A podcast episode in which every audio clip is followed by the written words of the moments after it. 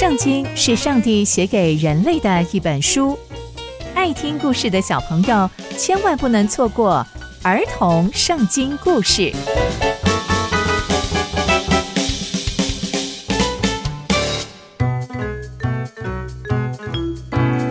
各位亲爱的大朋友、小朋友们，大家好，我是佩珊姐姐。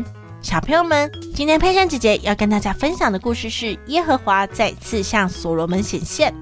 我们在前一集中知道，因着上帝献上圣殿，以色列百姓都聚集来庆祝，竟然多达了十四天呢！以色列百姓都非常的心满意足，他们真知道上帝是如何保守他们的。那接下来又会发生什么样的事情呢？就让我们继续听下去吧。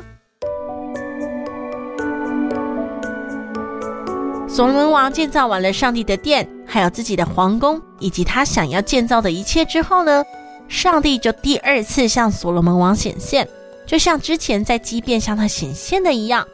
上帝呀，就对他说：“你在我面前所做的祷告跟恳求，我都已经听见了。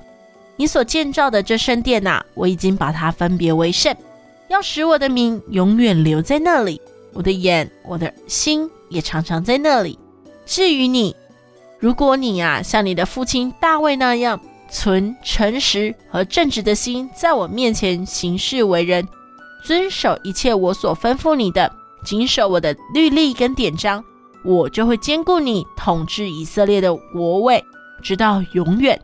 正如就像啊，我应许给你父亲大卫的说，你的子孙总不断有人坐在以色列的王位，但你们或是你们的子孙。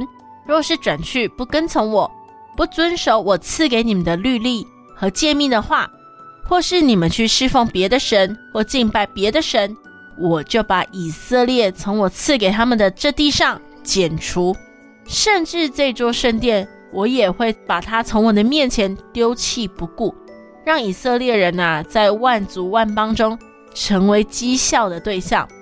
这一座高耸的殿也会成为废墟。经过人都会惊讶，并且取笑说：“ 哼，上帝为什么对这地还有这殿这样做呢？”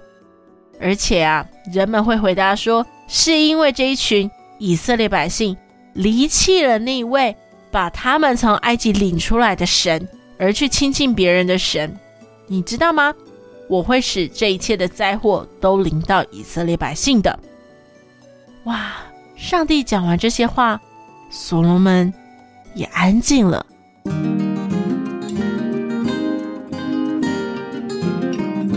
从今天的故事，我们可以知道，上帝再一次向所罗门王显现，并且给予很严厉的教导和命令，甚至说，如果以色列百姓都不遵从上帝的诫命还有律例的话，他会让圣殿直接变成废墟，诶，而且会让经过的人都非常的惊讶。